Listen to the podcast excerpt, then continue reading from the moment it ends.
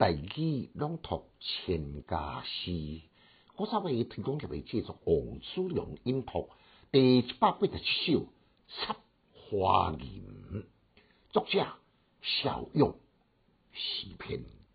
秋上花枝照洲枝，洲枝中有好花枝。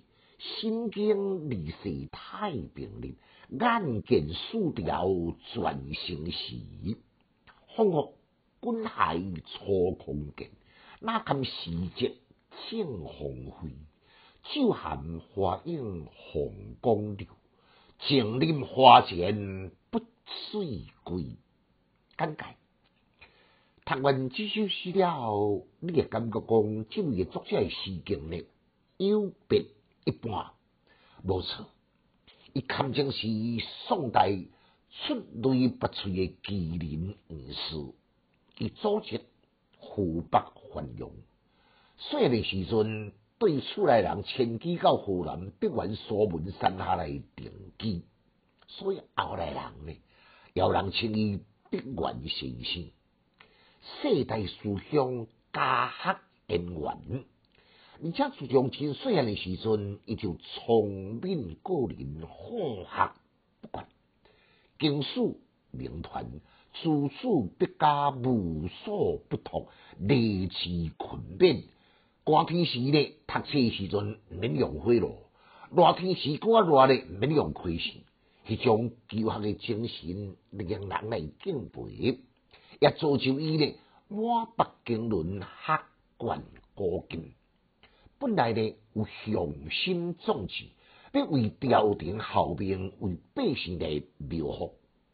然而，既书故之名分，读千卷书，竟要行万里路。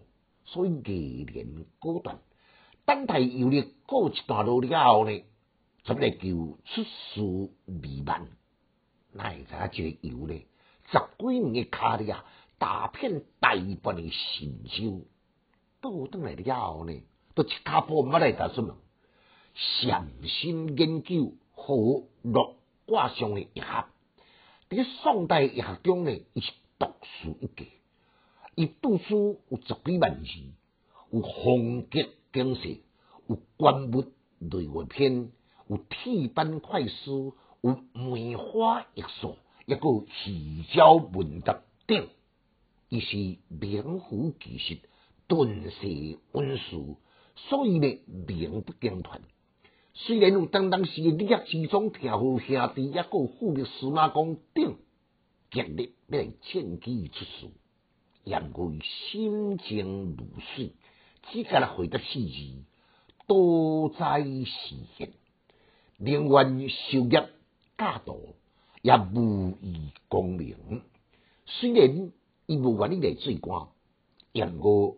六十七岁仙逝了后，抑个受当当时嘅宋神宗数方时空劫先生，只是奇人异事。诗篇嘅内容呢，咱就请台名利来说明。副句插插插是读音，因为有音就讲插，花盘插了足水。全家诗小研究，一时讲强进修。读书快乐哦。